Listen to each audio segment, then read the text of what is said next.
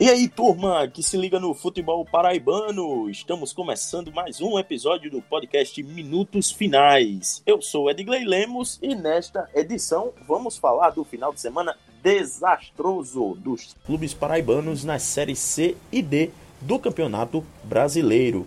Na Série D, o Campinense entrou em campo só para cumprir tabela e ficou no 0 a 0 com o América. Já o Atlético, que era o time paraibano que ainda tinha chance de dar uma alegria à sua torcida nessa temporada, resolveu não entrar em campo contra o Globo. Não foi mesmo, Ellison? Saudações, Edgley, saudações amigas e amigos do que escutam o Minutos Finais. Exatamente, o Atlético não entrou em campo. E aí nós somos o único estado do Nordeste que não tem nenhum classificado para a segunda fase da Série D e um dos dois times da Série C será rebaixado. Enquanto o que ficar nem de longe brigou por algo melhor que não fosse cair, né, na temporada. E que se não fosse o Imperatriz, deveriam cair os dois, porque fizeram por merecer. E com o ano de 2020 totalmente desastroso nos torneios, nos torneios nacionais e um paraibano que só teve campeão porque o regulamento obrigava, já que ninguém fez por onde merecer. Eu deixo aqui um questionamento, para a gente abrir é, essa edição 57. É, será que a Federação Paraibana de Futebol vai reunir seus filiados para discutir os motivos e soluções para sair desse desastre por completo que foi é, essa temporada ou a entidade só serve para usar suas contas como coluna social de sua presidente? É, já, já se reuniu, né? Essa semana já teve reunião para definirem a quantidade de, de, times que vão participar, data, as datas previstas para arbitral, início e final da competição de 2021, mas isso é papo para daqui a pouco, é, quando a gente for debater a, o restante da rodada. É, falando da Série C, que teve continuidade né, nesse final de semana, com a 17 rodada, o 13 acabou empatando em 1 a 1 com o Vila Nova no Amigão, enquanto o Botafogo perdeu de 1 a 0 para o Paysandu no Almeidão. Portanto, a sequência de um dos paraibanos na Série C vai ser definida na próxima rodada, na última rodada, a do próximo dia 5, entre Botafogo e 13, que jogam diretamente essa, essa vaga né, da permanência, né, Pedro? Saudações também aos amigos e às amigas que nos ouvem. É, um abraço para Edgley e Ellison. Sempre um prazer reencontrá-los aqui nesse papo. O Ellison já falou da Série D, eu falo rapidamente da Série C, é uma coisa que a gente já esperava, já colocava como prognóstico há algum tempo, né? Tava se desenhando isso muito bem. É, tamanho, tamanho foi a incompetência e a falta de qualidade nessa Série C de 13 e de Botafogo. Felizmente, digamos assim, é, a realidade foi até um pouco é, legal com, com, as duas equipes, porque o Imperatriz veio numa, num trabalho muito pior realmente do que os dois paraibanos. Tanto que não venceu, só, não venceu nenhum jogo, né? Só fez um ponto até agora. Foi o time bônus dessa Série C. E só por isso, outros dois trabalhos muito ruins, de 13 de Botafogo, não não foram realmente o, o, os dois contemplados com o descenso, né? Só vai ser um. Um vai conseguir se salvar e ter a oportunidade de, de modificar sua história no ano que vem, permanec permanecendo na Série C. Mas um ano muito ruim para Paraíba de maneira geral, né? Até na Série D. É, a gente viu duas equipes que podiam, tinham chances de classificar, é, por muito tempo brigou pela classificação, mas também durante a Série D demonstrou futebol é, muito irregular, tanto o Atlético Cajazeiro como o Campinense. E, na minha visão, também merecidamente não se classificaram. E a Paraíba é o único estado que não tem um time na, no mata-mata, no primeiro mata-mata da Série D, e isso demonstra como o campeonato foi ruim, né? Como o futebol paraibano esse ano foi mal. E a gente falou muito, né, do campeonato paraibano que não era parâmetro. E sinceramente nessa aí a gente foi muito bem assim na análise, porque de fato aquele campeonato paraibano foi horroroso, muito claramente ruim. A gente falou que não era parâmetro nem para a série C para a série D e tá aí, né? É, dois times brigando para não cair na série C, dois times que não se classificaram, nem sequer passaram para o primeiro mata-mata da série D. E a gente vai debater um pouco é, disso do que a gente já vem debatendo há muito tempo e fazer alguns prognósticos para esse clássico tradição, que é um dos mais importantes, infelizmente, pela tragédia, né? Com ingredientes de tragédia, mas um dos mais importantes dos últimos anos, que vai acontecer no próximo fim de semana. Pois é, meus amigos e amigas, vocês acompanham as nossas opiniões, as nossas análises depois da vinheta da banda Razamate. Podcast Minutos Finais é a nova casa de discussão do futebol paraibano. Você pode ouvir onde e quando quiser. Basta ir no Spotify, Deezer, YouTube ou no site minutosfinais.com.br para ficar muito bem informado com as melhores opiniões sobre o futebol paraibano. De volta com a edição 57 do podcast Minutos Finais. Então, meus amigos e amigas, vamos falar daquela já conhecida parceria com a loja Chique Chique. Essa última semana que passou foi o aniversário da lojinha, teve muita promoção, inclusive a nossa em parceria com eles, né? Você usava o cupom aniversário e ganhava 15% de desconto é, em camisas e outros itens que tem lá disponíveis no catálogo, sempre lembrando com muita muita referência à nossa cultura nordestina. E para essa semana, o que é que a gente tem de bom, hein, Pedro? Bom, mais uma semana aí que o, o ouvinte e a ouvinte do Minutos Finais pode ter um desconto lá em canecas, em quadros, em camisas é, da Chique Chique, né? Você Chique Chique Oficial no Instagram, você vai lá e acompanha, vê todos os produtos. Uma moda nordestina muito bonita. Eu, particularmente, sou apaixonado pelos produtos lá, é, que são muito criativos, muito bonitos mesmo, e que valorizam a nossa cultura nordestina. O, a palavra-chave dessa semana é em homenagem a gente mesmo, que já já vai fazer um ano, né? Nessa semana a gente faz um ano de muito debate, de muita valorização do nosso futebol a gente tem essa gênese muito parecida com a Chique Chique. Então, a palavra-chave é MF1, que é justamente uma homenagem ao, ao primeiro ano nosso que a gente vai fazer durante essa semana. Então, você vai lá na Chique Chique, diz a palavra-chave e tem 15% de desconto nesses produtos que eu falei. e é um presente. A gente faz o aniversário, mas quem ganha o presente é você, meu amigo e minha amiga. Então, aproveita demais. aí. Lembrando, né? Mais uma semana de desconto lá na loja Chique Chique. Sigam curtam, compartilhem, comentem e também peçam desconto com o código que a gente passa aqui, beleza? Passando para os debates do nosso episódio da semana, é, acho que essa situação dos clubes paraibanos no, nas competições nacionais, meus amigos, é, não, não surpreende, mas também decepciona, né? Porque queira ou não queira, a gente acaba torcendo para que alguma equipe paraibana, independente das preferências de, de cada um, afinal, ninguém é filho de chocadeira, todo mundo começou torcendo por algum time, a gente torce para um crescimento né, do, do nosso futebol. Porque também representa é, representa maior exposição do, do, dos nossos clubes, representa maior exposição do nosso povo, é, infelizmente, diante da pandemia, não é, não é possível a gente encher a, a, as arquibancadas e mostrar a, a, beleza né, das festas das nossas torcidas, mas uh, de alguma forma elas estão lá representadas por meio de, de faixas com dizeres específicos que remetem às agremiações. É, também, se daqui para o, o ano que vem, ou 2022, é, a gente finalmente conseguir tomar essa vacina em larga escala, vamos ter com certeza o retorno do, do público. E aí sim vamos poder retornar com, com as manifestações sempre muito originais das nossas, nossas torcidas. É, e isso, com essa situação atual, vai se perdendo cada vez mais, porque é um fato, em 2021 haverá apenas um clube paraibano na Série C, que é a divisão que a última divisão a ter os jogos transmitidos na TV, né? Por enquanto, os jogos da Série C tão, são transmitidos na Dazon, são transmitidos às vezes na, na Bandeirantes é, aos sábados e não raro, como esse final de semana, por exemplo, é, tivemos um paraibano na telinha. Tivemos o 13 jogando com o Vila Nova.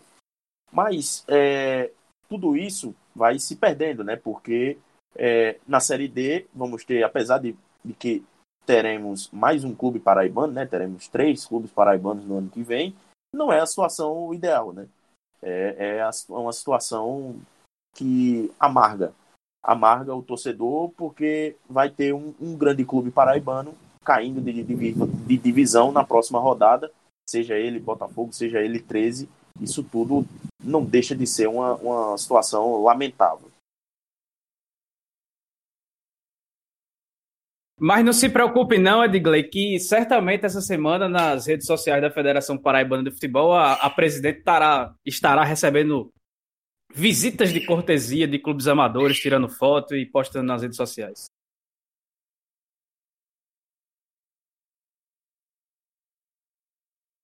Com certeza. A, a Federação Paraibana, ou, ou, a presidente Michele Ramalho, como gostam de iniciar os releases né, que saem no, no, no Instagram, é, ela vai certamente receber muitas visitas, vai receber é, é, muitas, muitos presidentes, muitos cartolas de, de, de, equipes paraibanas, mas pouco a gente vê é, sendo feito para o crescimento do, do, do nosso futebol que passa muito pela necessidade de, de profissionalização do, do, do, das diretorias, dos clubes. É, enfim, e a gente poderia passar aqui uma hora falando sobre todos esses problemas, todos os, os problemas é, é, que precisam ser resolvidos. Mas, é, diante dessa fotografia, desse diagnóstico tão ruim do nosso doente futebol paraibano, é, o que é que a gente pode ver no horizonte? hein, meus amigos, de, de, para 2021. Antes mesmo da gente entrar para falar da situação que é ruim do Campinense, que a gente já destacou bastante na última edição, da situação que é melancólica também do, do 13, que outro dia elegeu, reelegeu né, o Walter Júnior para a presidência executiva com apenas 14 votos. Isso, só para informação, isso é menos do que foram a quantidade de votantes na última eleição do Alto Esporte. Edgley, e esses, e esses 14, 18, 18 exatamente votantes mas foi com esse número que foram eleitos mais de 50 conselheiros na semana anterior. Então teve, teve mais eleitos do que votantes também.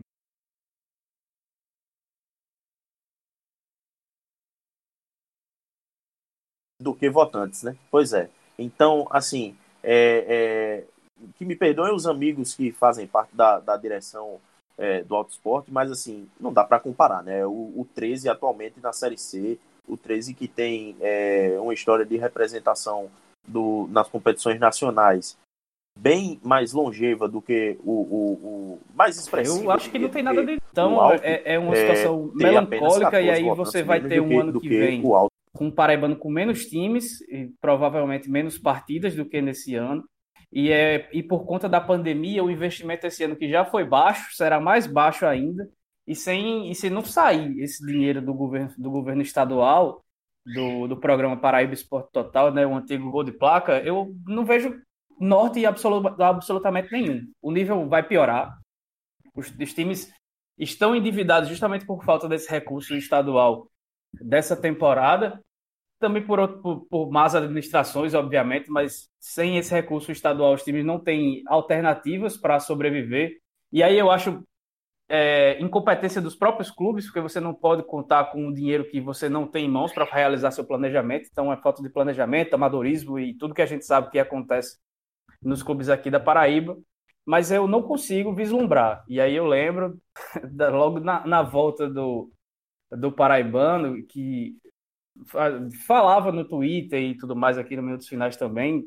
E aí chegou um rapaz que foi na minha conta do nada para dizer que eu torço contra o futebol paraibano porque eu só saberia criticar. Eu quero saber, eu quero que ele me dê um motivo para elogiar qualquer coisa que ia acontecer no futebol paraibano nessa temporada, que aí no próximo episódio eu, eu dou minha vaga aqui para ele participar com vocês, porque a, a situação é, é, é, é lamentável, é melancólica e não tem absolutamente nada que, que dê para enxergar de, de, de melhora para o ano que vem. A começar por essa reunião presencial e que foi decidida decidido paraibano, né, com oito times. É, só Aldeone Abrantes do Souza discorda e eu, eu sinceramente não sei o que pensar porque só existe essa definição. E, e aí o resto a gente vê para frente porque como sempre não tem planejamento, não tem organização, não tem nada, não tem uma proposta, não tem uma alternativa.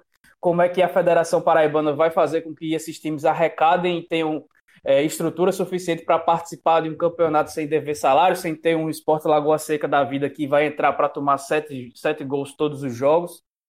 Então é, é um cenário desolador, é terra arrasada e sei, não sei, acho que era se mais uma vez, se não fosse o Imperatriz, era o momento de, com todos os dois times rebaixados e os, e os outros na Série D eliminados na primeira fase, seria time, a, a, hora de fechar a federação, fechar todos os clubes e recomeçar o futebol, o futebol paraibano do zero. Porque não tem absolutamente nada que se aproveite.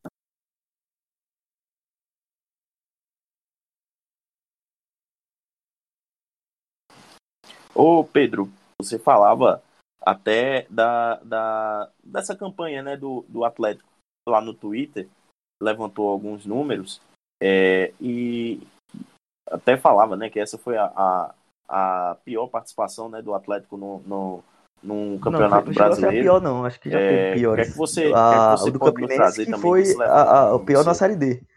Eu peguei até aqui os números é, do Campinense. O Campinense teve, teve uma campanha bem ruim, né? Que foi aquela de 2014, com 37,5% de aproveitamento. E agora o Campinense, nesse, nessa campanha de 2020, que chegou já eliminado né, para a última rodada, conseguiu somar aí 35,7%, um pouco abaixo. Então o Campinense que tem a sua pior campanha da história na Série D, né?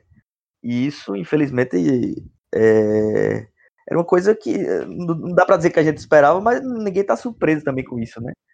É, a série D, evidentemente, tem um nível mais baixo, então por isso talvez a gente acabava uma certa esperança de que o Atlético, o Campinense, ou até os dois, né, pudessem se classificar, mas a gente sempre alertou aqui que o Campeonato Paraibano desse ano, e a gente não falando que o Campeonato Paraibano não é parâmetro, algum Campeonato Paraibano já foi parâmetro, vários já foram, outros não foram, e o desse, para mim, é, foi o pior campeonato paraibano que eu assisti. Isso aí, para mim, é muito claro. Eu entendo a bronca do Ô, torcedor Pedro, do Pedro. Oi. Rapidinho. E, e, lembrando que esse aproveitamento dos dois times é com uma série D diferente, com, com oito times e 14 jogos a serem disputados, né? O que deixa a situação ainda pior. É porque você pelo menos tem mais chances de, de, de pontuar, né? É, embora também tenha mais chances de, de perder pontos. Mas enfim, é, eu entendo a bronca do torcedor do 13, né? Quando a gente fala que é o pior campeonato, porque o 13 foi campeão e depois de um tempo sem, sem esse título, e foi um título importante. Mas assim, a gente tem que ser fiel ao que, ao que de fato foi o campeonato. E foi muito ruim, muito fraco mesmo. É, tanto que não dava pra gente cravar quem seria campeão naquela reta final, não dava para ver quem poderia ser campeão. E o 13 teve uma leve melhora na reta final e, e foi mais competente é, diante de uma incompetência enorme do Botafogo naquela semifinal que tinha conseguido uma boa vantagem. Então, um campeonato muito ruim que não seria parâmetro nem para a Série C nem para a Série D, e foi o que, a gente viu, né? É, a gente, eu, eu, concordo com eles que foi um, uma temporada muito trágica mesmo para o futebol paraibano. É, poderia ser pior, então por isso eu, eu não cravo como terra arrasada, porque já que tinha como ser pior, é, acabou sendo é, menos ruim, digamos assim, porque um paraibano vai se salvar na Série C, diferente do que aconteceu ano passado, por exemplo, no Rio Grande do Norte, né, que caíram os dois potiguares. Estava muito próximo disso acontecer, muito perto em termos de, de qualidade de futebol, mas aí tinha a Imperatriz nessa realidade, nessa Série C, que ajudou bastante é, para que essa, essa, esse fim de temporada não fosse a absoluta melancolia para o futebol paraibano. Mas é bem, é bem triste, né? A gente torce muito pelo futebol paraibano, é bom que isso fique claro. A gente está aqui valorizando, torcendo para que o futebol paraibano seja melhor, porque isso vai ser bom para todo mundo, vai ser bom para a imprensa, vai ser bom para os negócios, vai ser bom para os clubes, para as torcidas, para a população. Mas a gente está aqui também para analisar de fato a, a, realidade nua e crua que é o futebol paraibano. E nesse ano, é, a diretoria do Botafogo foi absurdamente ruim é, a, diretoria do 13, que está reeleita, né? É interessante que o 13 vai, vai manter esse projeto, né? Por, por, falta de gente, e pelo que Elson falou lá do processo eleitoral do 13, é, por falta de pessoas, por falta de vontade, de, de, de, de inserção e também de, de, de, falta de incluir os torcedores, mais gente, né? Renovar mais nos clubes, isso acontece demais nos nossos clubes paraibanos. A gente vê uma realidade de 14 pessoas votando num projeto que, para mim, é fracassado, né? Por mais que ele possa se manter na Série C, mas mais uma vez é um projeto no 13 de fracasso, de, de luta por, por, rebaixamento. E ele foi reeleito. O Botafogo, o, o, projeto acabou sendo modificado no meio, né? Teve uma crise política. O projeto que estava levando o Botafogo, digamos que para a Série D, acabou saindo. Entra um, um, um novo velho projeto que a gente vai ver aí se vai ser na Série D ou na Série C. Mas enfim, uma temporada muito ruim eu, eu tô bastante triste, assim, de não, de não ver nem, pelo menos um time na, na no mata-mata da Série D, né? É bem, é bem complicado. Mas estamos aqui para continuar falando e tentando apontar alguns problemas e soluções para o futebol paraibano. Pois é, e, e, enfim, passando um pouco à frente nas análises dessas situações, é, o, o, Atlético, é, do que vocês conseguiram ver da partida, foi para perder daquilo tudo? Ou de fato, ou, ou, de fato chegou a fazer alguma coisa por merecer, pelo menos, descontar o placar?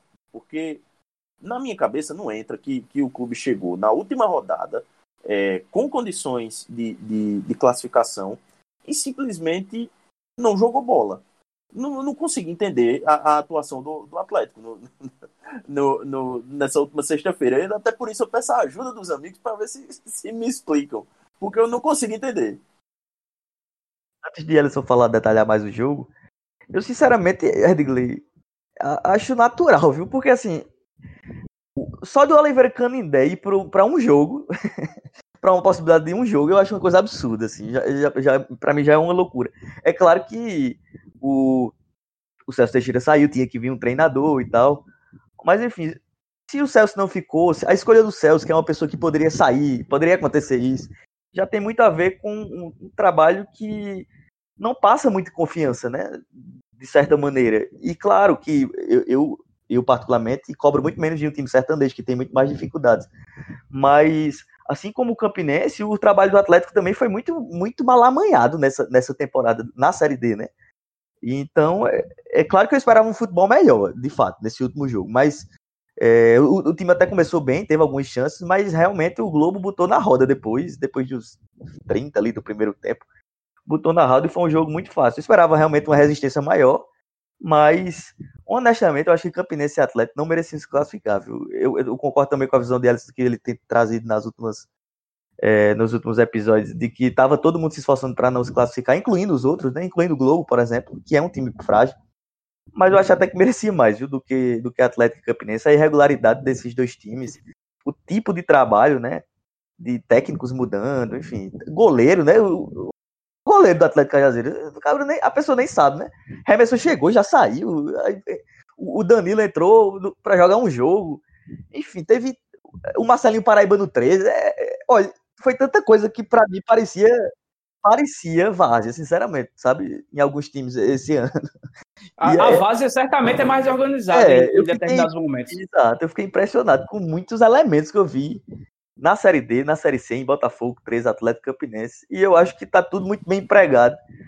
É, só não está tão bem empregado porque eu acho que na Série C os trabalhos de 3 e Botafogo eram para cair, mas acabou que não vai ser salvado. E aí, respondendo sua pergunta, Digley, se, se foi merecido esse 3 a 0 acho que não foi merecido, não, era para ter sido mais. É, o torcedor atleticano tem que estar tá bem feliz porque o Globo é um time ruim, porque foi 3 a 0 e foi pouco. E por outro lado, aquela turma que aglomerava no caminhão, em cima do. Ali atrás do, do, do, do gol do Perpetão, e que certamente deu uma subida nos casos de coronavírus em Cajazeiras, deve estar tá puta, porque o time só fica abaixo de América e pau a pau com Salgueiro como melhor qualidade no grupo, pelo menos em, em jogo tirando esse, essa partida que foi terrível, acho que o Trovão devia ter classificado até com facilidade, facilidade em um grupo tão fraco, né? E a gente bateu nisso o tempo todo, desde o início da Série D. E para encerrar de forma melancólica, dependendo de um empate para avançar, tomou de três, sendo que o segundo gol aos 20 do segundo tempo, precisando de só um para empatar e ficar com a vaga. Parecia coisa de várzea mesmo. É, é, porque eram dois contra um, sendo que esse um do Atlético era o goleiro, isso desde a linha de meio campo. Parecia uma piada que os caras estavam treinando, brincando. Faltou preparação para jogar competição. Trazer Nessino como principal peça foi um erro incalculável, porque depois disso o time se acomodou na busca por reforços. É, ele seria a cereja do, do bolo do elenco, acabou não, rendendo absolutamente nada, sai pela porta dos fundos ou sem nenhum destaque sequer, não servia nem para entrar no segundo tempo do, do, do, dos jogos, começando do banco de reserva, não serviu nem para animar o grupo, né? É, que era a, a, principal qualidade dele, pelo menos nesse, nessa última passagem pelo, pelo Botafogo. E aí, começou a competição sem fazer amistoso, sem se preparar da melhor forma, com um treinador experiente, inexperiente na competição, depois traz um técnico doido que tira o que tinha de bom no jeito de jogar e leva um monte de, de problema de relacionamento para um grupo e que vai embora faltando uma rodada, depois trouxe o Oliveira Canidé, que eu queria dizer aqui que não tem culpa nenhuma, porque só dirigiu o time nessa partida, mas ele também tirou a solidez defensiva e a motivação que o time mostrou nessa reta final para tentar implantar seu estilo com dois treinamentos na semana e aí parecia que ele não sabia onde é que ele estava se metendo, né? E ele tem todo o direito de tentar incluir o trabalho dele, é fazer verdade, o que ele verdade. O time foi marcar lá em cima, né? Tentar, tentar jogar é... como o Canindé joga. Eu entendo, concordo com você, mas realmente era, era muito difícil dar certo em um jogo. Em dois treinos, né? É, exatamente. Aí é, ele teria todo o direito de fazer isso, ele pode fazer o que ele bem entender, o trabalho é dele e tudo mais, só que ele falou durante a semana que não ia mexer, que ia mexer o mínimo possível em um trabalho que ele acreditava estar tá dando certo, né?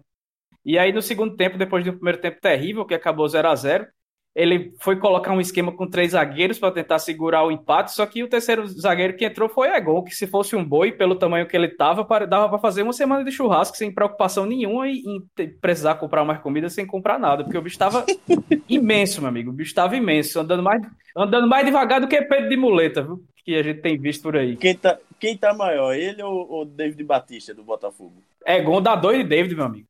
Fácil, fácil. Tava imenso, imenso, imenso. E aí piorou ainda mais o sistema defensivo, que já estava muito fraco. Era um time desligado, que parecia desmotivado, parecia jogar querendo ser eliminado e não para buscar a classificação. E acabou que perdeu de pouco, realmente. E eu não sei onde é que o Atlético vai poder usar essa lição, já que não está classificado para a Série D do ano que vem, né? Quem vai é o Campinense e o Souza. E a gente fica triste pelo futebol paraibano, pelo torcedor atleticano que é apaixonado porque era um clube que mostrou potencial na temporada, um time que não teve problema de salários atrasados, acho que um dos casos raríssimos aqui na Paraíba, só que ele não conseguiu dar um passo para evoluir e fazer uma campanha boa. E para finalizar, óbvio que o desfalque do Bruno Gonçalves pesou bastante, mas se não fosse o Maradona estilo contra a Inglaterra em 86, não tinha Messi que desse jeito sozinho para o Trovão conseguir alguma coisa melhor no jogo de sexta-feira passada. É, é realmente bem difícil essa situação aí do, do, do Atlético. Como você falou, no, ano que vem não vai disputar a Série D, é, vai ter apenas o, o, o, Campeonato Paraibano, o que me faz pensar até é, a, sobre a continuidade né, desse grupo que está que tá lá no Atlético, é, do Neguinho de Mondrian e, e, e, seu irmão, são empresários né, que têm colocado dinheiro no, no Atlético de Cajazeiras, é, sobre a continuidade né, desse projeto. É, enfim, fica aí no ar essa, essa pergunta para a gente ir tentando responder com o passar das, da, das próximas semanas, que devem ser é, definidoras né, sobre o futuro do, do Atlético de Cajazeiras é, para 2021.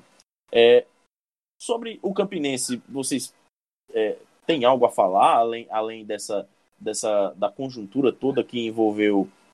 Acho que não tem muito o que falar do Campinense. É um jogo que não valia nada, que as equipes fizeram jus ao não valer nada, ninguém tentou muita coisa. Acho que o Dico mostrou que a especialidade dele ainda é perder gol de cabeça na pequena área, coisa que o torcedor botafoguense sofreu bastante aí nesse, nessa, nessa última, nessa reta final da passagem dele por lá.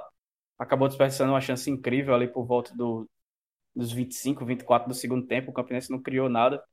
É, mas já era esperado que isso fosse acontecer. O, a surpresa maior foi do América não ter poupado o elenco, porque é um time que já está classificado e aí poderia simplesmente não querer correr risco de, de ter atleta pendurado, expulso, algum atleta lesionado. Mas foi um jogo que não, não ofereceu nada.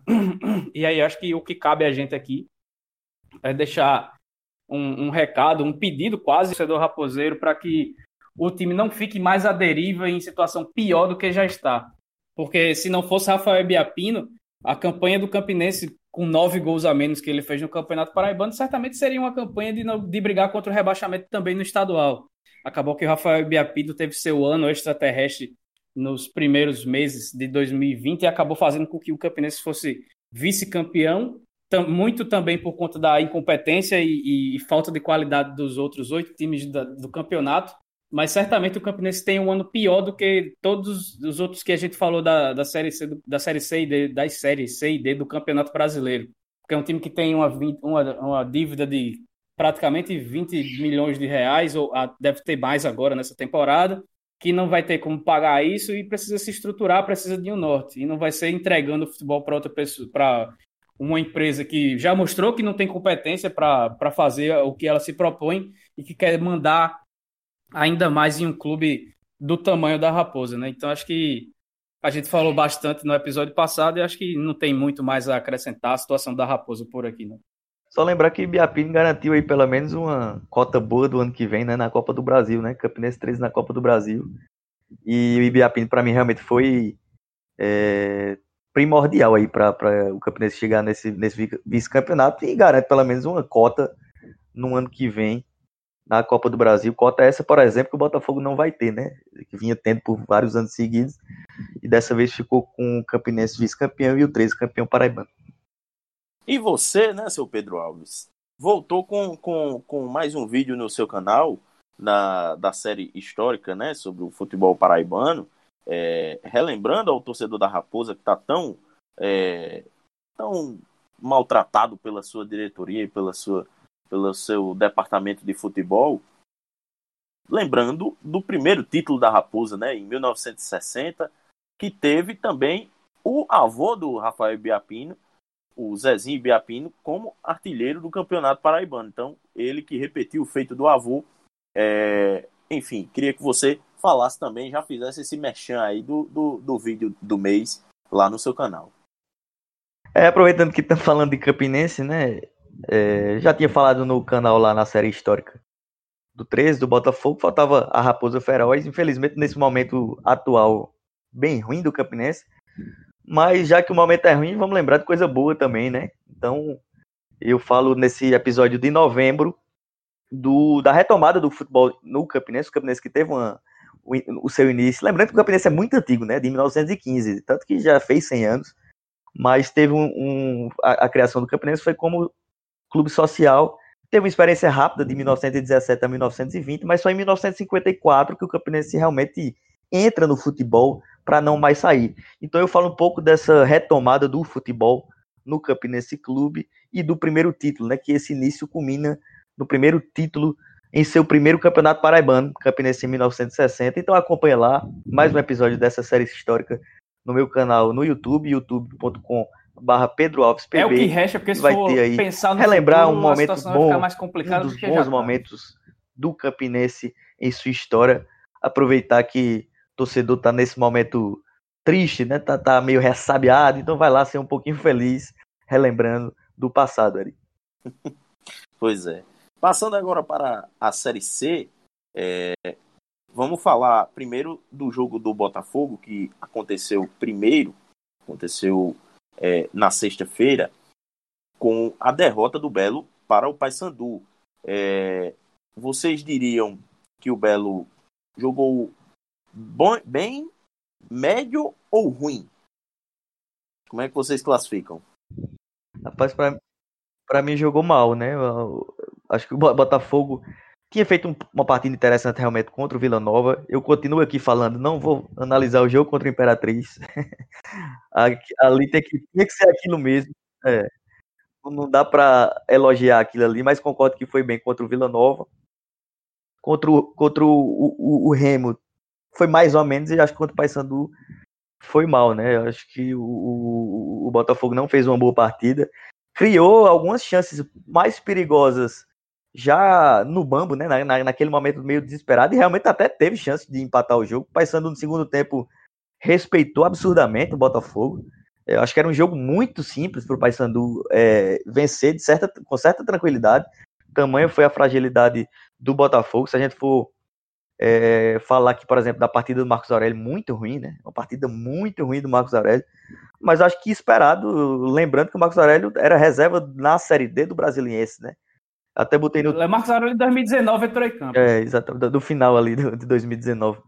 É, um, uma partida muito ruim de muita gente. O Everton Heleno, novamente, né? Um jogador que o Pisa legitimamente tentou e tenta ainda, né? É, recuperar mas voltou a, a, ser aquele Everton Heleno que vimos na, na, temporada, né? Bastante apático, jogando mal, na minha opinião. É, não, não, fez uma partida horrorosa, não, como vinha acontecendo antes da, da, dele voltar ao time titular, mas sem, sem ajudar, sem contribuir. O Vitinho, com isso, também não, não, não, não vem jogando bem. Acho que o, o Pisa tem tentado tanto retomar o Everton Heleno para dar liberdade, inclusive, no jogo para Everton Heleno, e acabou perdendo um jogador que, para mim, era o melhor, que era o Vitinho. O Vitinho muito preso, na minha opinião, por uma tentativa que eu, particularmente, não faria, mas acho legítima sobretudo no momento de desespero que o Everest Pisa chega para tentar manter o time na Série C, um time muito frágil. O Botafogo não jogou bem no primeiro tempo, no segundo tempo, como eu falei, às vezes que criou foi no desespero. É, e, e, o Paysandu, que você via que notadamente era um time melhor, né? Um time é, muito mais maduro. Tem um atacante muito bom que é o Nicolas. Tem, e tem um time realmente um, um, uma compreensão de time bem mais clara do que o Botafogo, mas no segundo tempo abdicou de jogar. Isso achei muito estranho jogando dentro de casa, respeitou o Botafogo, e aí o Botafogo cresceu um pouco mesmo. Poderia até ter saído realmente com empate, mas eu acho que a vitória do Paysandu condiz melhor é, com o que foi o jogo e com a tradução da diferença realmente das duas equipes. E, de fato, o que é como a gente sempre esperou e estava fazendo o prognóstico, é o clássico tradição que vai definir, né? Eu acho que nada mais perfeito do que uma, uma depois de uma, duas campanhas muito ruins de Campinense, ou desculpe, de, de 13 e de Botafogo, é, campanhas horrorosas, é, nada mais justo do que ser uma disputa entre eles jogando uma partida para ver quem é que vai cair quem é que fica, né? Eu acho que isso, pelo menos os deuses do futebol foram justos com as duas equipes. Bota aí para resolver em campo para ver quem fica e quem cai é, realmente vai ser uma, uma, uma, guerra esse jogo aí entre Botafogo e 13 para ver quem vai se manter na Série C. Mas voltando ao jogo, achei que o, Botafogo jogou mal, mas nada, nada absurdo, sabe? Nada, nada que eu não esperava. É, teve sim uma melhora contra o Vila Nova, acho que é um ponto positivo da, dessa passagem de fim de ano aí do Pisa, mas o time voltou a ser o mesmo, com poucas poucas qualidades demonstradas no jogo. Então, vamos para a última rodada é, para saber quem é que cai de Botafogo e 13 num confronto, num clássico tradição, um dos mais importantes aí dos últimos anos. É, e essa semana, né, né, Edson, a semana do Botafogo foi marcada pela, pela saída do Rodrigo Andrade. Ele que já tinha ficado no banco é, na partida contra o Vila Nova, é, parece não ter recebido muito bem essa, essa saída do time titular. Apesar de, na, na entrevista ao Pod Botafogo, o Evaristo Pisa ter relatado que o Rodrigo lidou muito bem com, com a, a, a, a com a não titularidade, teria, teria é, até se posicionado como de uma forma que estava incentivado a melhorar, a voltar ao time titular, mas, enfim, Parece que tudo não, não passou de, de palavras ditas da boca para fora, porque o que aconteceu durante essa semana foi, foi mais uma amostra do que, do que é o Rodrigo Andrade. Ele é, pegou uma briga né, com o Wellington César e aí ainda, além de sair do clube, ainda saiu apanhado, né? Ele não recebeu bem a, a, a ida para o banco de reserva, mas recebeu um, um murrinho na boca bem, bem, bem recebido, né? Acabou sendo nocauteado no treinamento e deixou tomou uma pisa, tomou uma pisa, mas, não foi de pisa, né?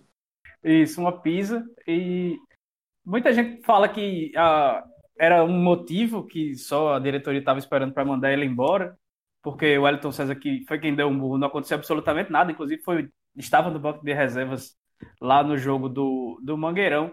Mas o fato é que o Botafogo não sei se encontrou, mas acho, mas teve uma solução para um problema, porque o Rodrigo Andrade foi um jogador que chegou cercado de expectativa pela série, C, pela série C que fez boa pelo Sampaio Correio no passado, que acabou levando o clube maranhense para para a Série B do Campeonato Brasileiro, mas não correspondeu em nenhum momento, né? Fez até alguns, alguns gols, é, teve algumas participações importantes, mas muito pelo, pela fragilidade técnica do restante do elenco.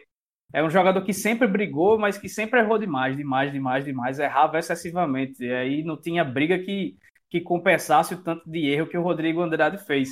E aí, além de não honrar a famosa camisa 10, que se fala muito, eu acho Inclusive, até besteira você falar de camisa 10 hoje em dia, depois que a gente perdeu o Maradona. Inclusive, depois que a gente perdeu o Maradona, pouca gente tem é, a, a envergadura para dizer que é um camisa 10. Mas, além de tudo, o Botafogo, que não vive situação financeira tranquila, acabou por se livrar de um dos maiores salários do elenco, se não o maior atualmente, né? depois, principalmente depois da saída do Léo Moura.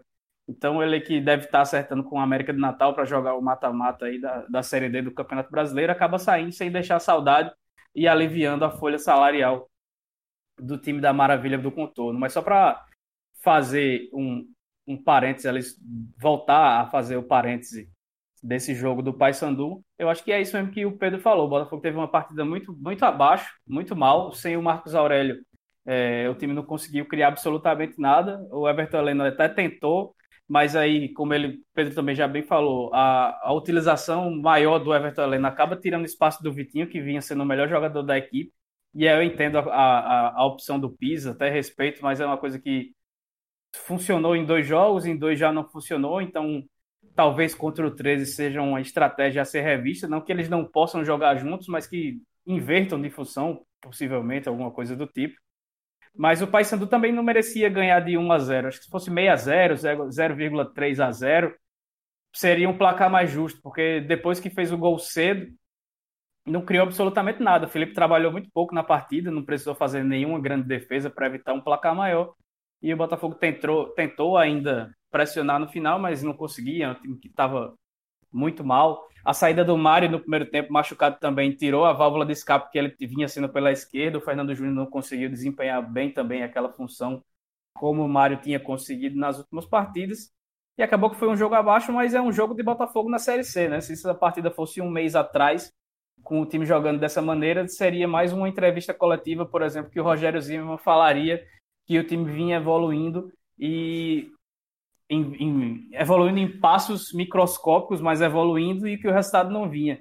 E aí, se não fosse a chegada de Pisa, talvez seria esse o jogo que ia decretar o rebaixamento antecipado. Então, o, o torcedor do Botafogo tem que estar feliz, porque depende só de si para escapar na última rodada, até com empate, porque é muito melhor do que o que se vislumbrava pouquíssimo tempo atrás. E se o ouvinte do Minutos Finais que pulou, não passou pelo episódio 52, que foi gravado no dia 20, foi postado no dia 26 de outubro, foi a primeira vez que a gente falou que os dois paraibanos seriam, decidiriam qual dos dois cairia para a Série D do Campeonato Brasileiro. Então é, é algo que a gente vinha batendo na tecla e o que só se confirma agora nessa situação. E falando do, do 13, né, que vai enfrentar o Botafogo na próxima rodada, nessa luta justamente pela permanência, é, o 13 acabou empatando em 1 a 1 com o Vila Nova lá no, no Amigão. É, confesso que, que me surpreendeu o empate, porque o, o Vila briga lá em cima, briga por uma, por uma vaga lá no, no, na classificação para a próxima fase. É, apesar de não vir fazendo boas partidas nesse, nesse nessa reta final. É, é um time que está pressionado para conseguir é, a classificação para a segunda fase da Série C e eu não esperava que, que o 13 fosse conseguir é, conter o Vila Nova. Acabou que é, o empate não foi de todo ruim. Diminuiu a, a, a, a distância que tinha para o Botafogo para apenas um ponto, é, o que a essa altura do campeonato já não fazia muita diferença, porque é, os dois vão é, é, decidir a permanência de toda forma. Então, é, queria saber de, de Pedro, de Ellison, como é que vocês viram essa partida? É, o que é que dá para tirar de bom do, do, do Galo para dessa última partida para a próxima rodada? É, o 13 merecia ganhar o jogo, Edgley. Foi para cima, pressionou desde o começo, mas não conseguiu vencer. E aí entra o que o Márcio Fernandes falou durante a semana, que a situação deixa o time sem confiança, que não consegue reproduzir nos jogos o que faz nos treinamentos. Além de tudo, a gente tem que falar mais uma vez das várias mudanças que o treinador faz na equipe. Dessa vez sem nenhum lateral esquerdo, né? Mas de novo ele empurrou o Nilson Júnior para lateral e jogou com quatro atacantes. E o que poderia ser um, um 3-4-3 ficou um 4-3-3 bem capenga sem função definida para Murici, para Felipe Alves e Douglas Lima, que, Douglas Lima, que pareciam meio perdidos em campo, até porque dificilmente o time treina com tantas mudanças durante a semana, não tem nem tempo para se entrosar em nada.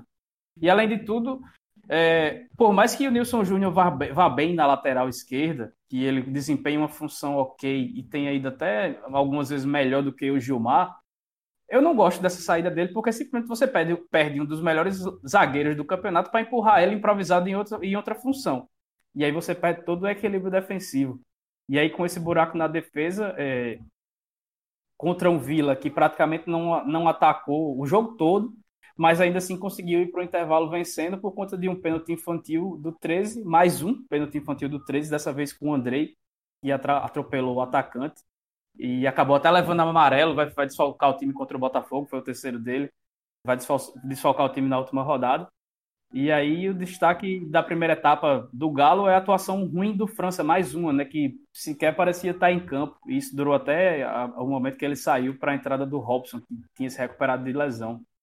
E no segundo tempo é um caso à parte, né? Com a entrada de Marcelinho Paraíba, que aos 45 anos acabou ainda fazendo diferença para ver a situação do time do 13 a diferença é, é feita por um jogador, ex-jogador, ex-ex-jogador. Do 13 que falou que Marcelinho, nesses minutos, fez mais do que o Bruno Mota, do que aquela turma que, que realmente não rendeu nada nesse, né, nessa temporada pelo 13. Né?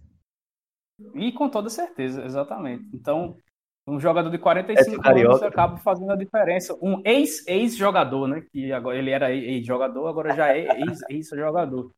Ele entrou com disposição, correndo bastante, por volta dos 10, 11 minutos ali, abriu toda a jogada com um passe que só ele, do elenco do Galo, conseguiria arranjar por ali, encontrando Neto Baiano por trás da defesa, e o Camisa 9 fez papel de garçom para servir Gilmar, que empurrou para o gol vazio.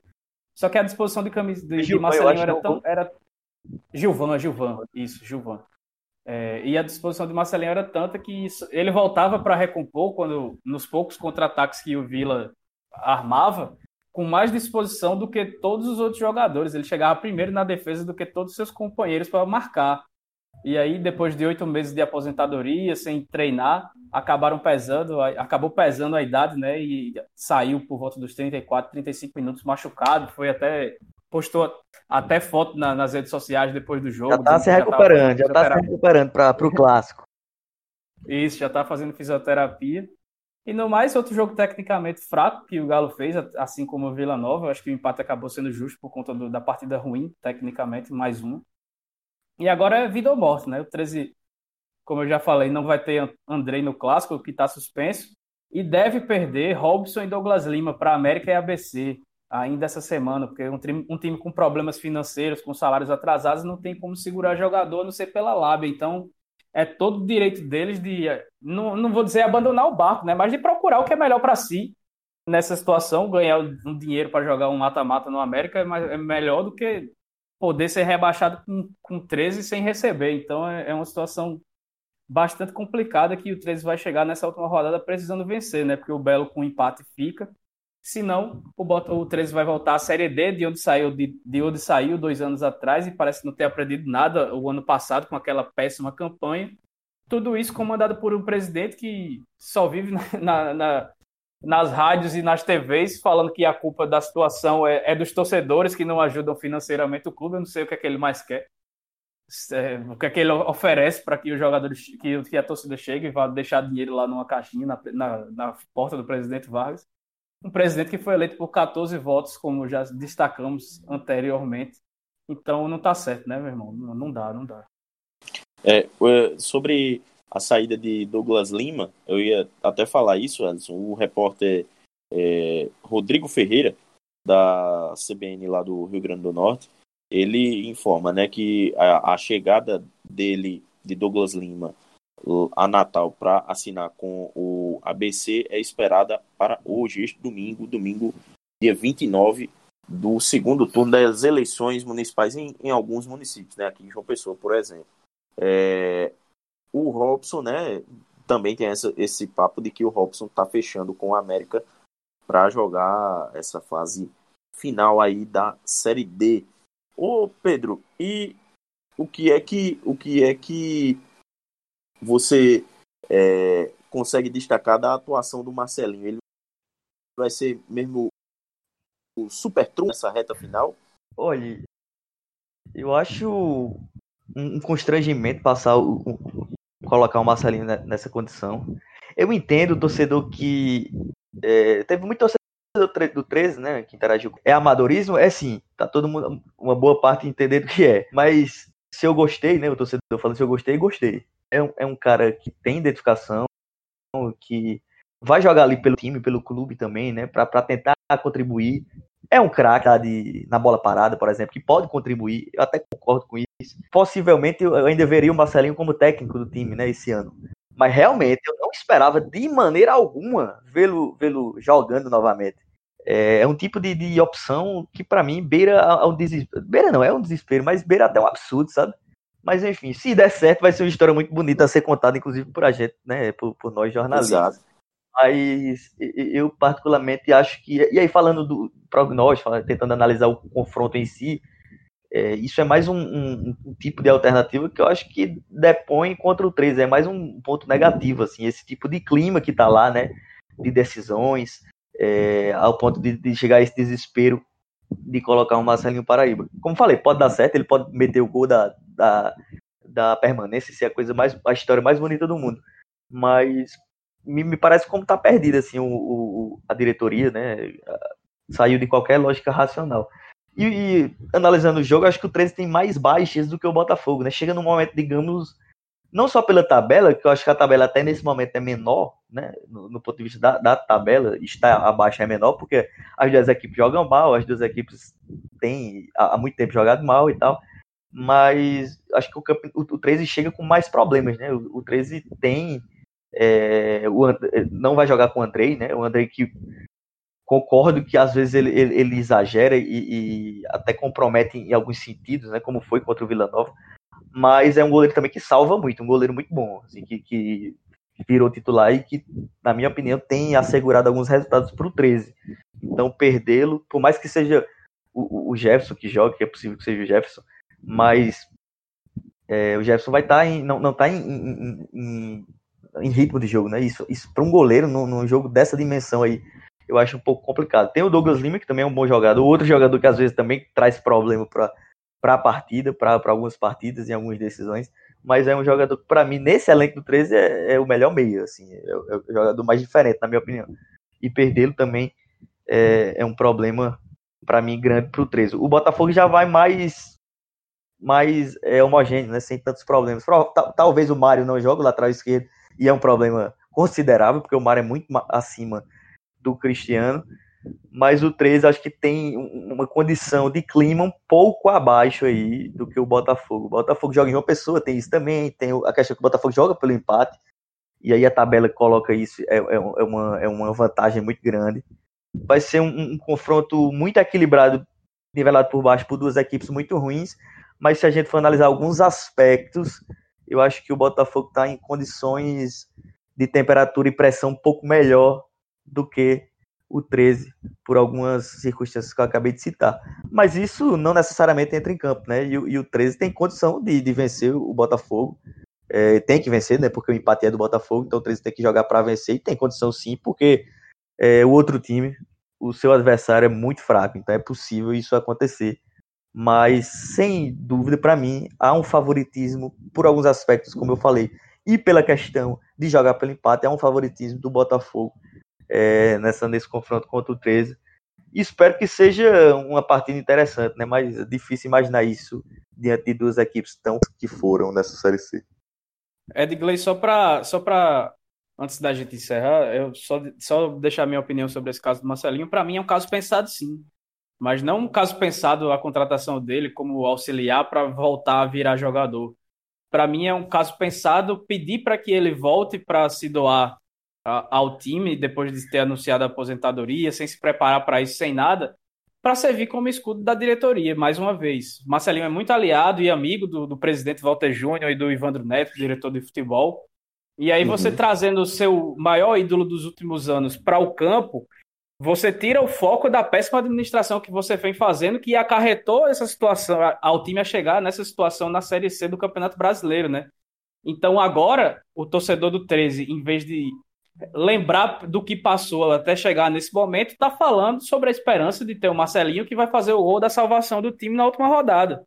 Então é, é um claro desvio de foco que, que a diretoria faz e para o seu ponto de vista, para os seus, seus interesses, até interessante, muito mais do que esperar realmente de que vai colocar o Marcelinho Campo e que ele, com 45 anos e 8 meses de aposentadoria sem treinar, vai conseguir resolver, né? Então, para mim, o movimento da, da, da, da, colocação do Marcelinho de volta como jogador é esse, e não algo pensado como solução técnica para melhorar, melhorar o desempenho da equipe. Obviamente, no campeonato de nível da Série C, mesmo com 45 anos, ele até mostrou contra o Vila Nova que pode ser, pode desempenhar um papel interessante, mas não, não é nem de longe é, a prioridade da direção em colocar ele dentro de campo nesses dois jogos finais. E aí, Ellison, só para completar, eu acho de um egoísmo tão grande, sabe? Porque o Marcelinho, ele não é parte dessa campanha trágica que pode, que pode acabar num rebaixamento. Que, claro, ele não ia não aceitar, né? Um cara que gosta do clube, que tem essa relação, como você falou, é, com, com os dirigentes, poderia não aceitar, mas é, é uma condição vulnerável, né? Que o, o, o, o empregado, no caso Marcelinho, fica vulnerável, acaba aceitando, tentando contribuir, até porque você está tentando ajudar, né?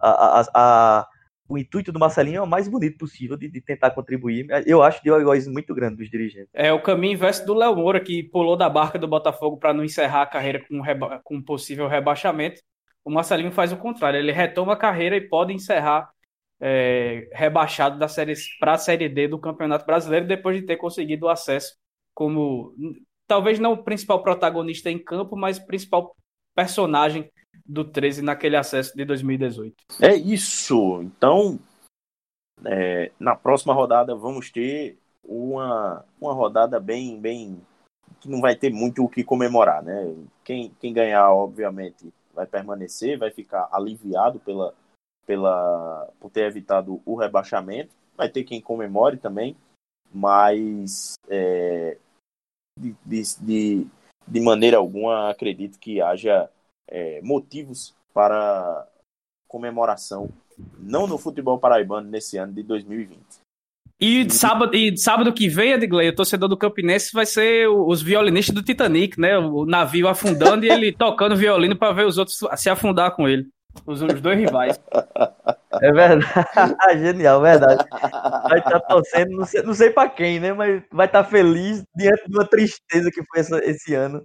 Realmente, a finalização do ano do Campinense foi até melhor do que se esperava, viu? aí. Só lembrando aqui pra, pra gente mandar um abraço também pra turma do FutePB, nosso, nosso parceiro, né, arroba Grande Rafael. Grande Rafael, lá no Instagram, que tem todos os detalhes das rodadas, futebol paraibano, futebol amador, futebol de categorias de base, futsal, enfim, tem muitas notícias lá, é um Instagram que eu sempre tô lá pra me informar, o arroba FutePB. É, eu pedi até desculpa a ele que, que eu esqueci de, de mencionar na, na edição passada, mas aí é, me redimi, acredito, mandando o link para ele do, do último episódio, já que você estava na, na mesa lá de cirurgia, né?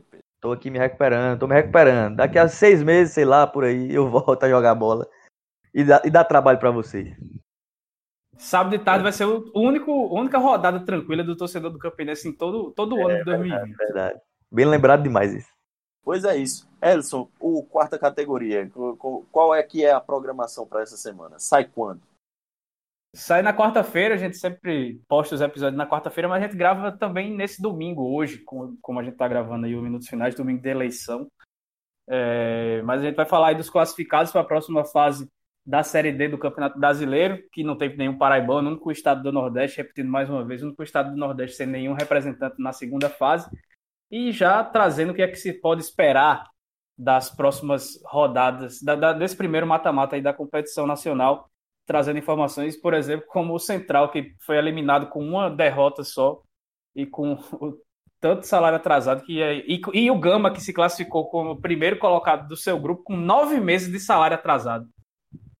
O Central, é, que vocês até comentavam, né, conseguiu demitiu o seu treinador. Eu diria que não conseguiu demitir, não, conseguiu exorcizar ele do, do, do time, porque tava, tava impregnado ali de uma, de uma tal forma que acho que foi preciso chamar um, um um padre exorcista para tirar ele de lá. Foi a quarta vez que o Silvio Criciúma foi demitido, mas a primeira que ele saiu, porque como estava com o salário atrasado sempre, é, demitia o jogador não aceitava, dizendo, não, a gente vai, vai, se ele sair aqui, a gente vai paralisar, ninguém vai jogar não. E aí, agora que nessa reta final pagaram 75% do que era devido, aí com, com a primeira derrota, na, na penúltima rodada, conseguiram demitir ele do cargo de treinador e acabou que ganhou do Jaciobá na última rodada, mas não, não foi suficiente por causa do, dos critérios de desempate, né? Com só três vitórias e nove empates, é, e dez empates, não, quatro vitórias e, e, nove empates, nove empates em 14 jogos é um negócio absurdo. Acabou que não é. conseguiu se classificar. Beleza. Pessoal, a todo mundo que nos acompanha, vocês podem nos ouvir no, no Apple Podcast, no Google Podcast, no Spotify, no Deezer é, e demais agregadores de, de, de podcast. Né? Você pode, inclusive, para não perder nenhum episódio, siga a gente no, no, nas nossas redes sociais também, para ficar sempre de olho no que a gente está tá postando. Inclusive, enquanto a gente está tá gravando aqui, já teve publicação lá avisando a você que hoje sai o, o, o mais uma edição do Minutos Finais. Então sigam lá no Twitter e no Instagram, arroba Minutos Finais. É isso, né, pessoal? Acho que a gente pode dar tchau, tchau já pra galera. É isso, vamos embora. Valeu todo mundo. E. Vamos, vamos embora. Quem, quem, quem votou, votou. Quem não votou, vai votar. Enfim, né? Dependendo da sua cidade, você pode ter boas opções. Aqui em João Pessoa a gente não tem boas opções. É escolher o, o menos pior. É, e, enfim, vamos embora. Porque... E fique em casa, pelo amor de Deus, pelo amor de Deus. Pare de ir para a rua sem necessidade. Tem isso também. Ainda estamos em pandemia. É isso, pessoal. Você que nos acompanha, muito obrigado, um abraço e até a próxima.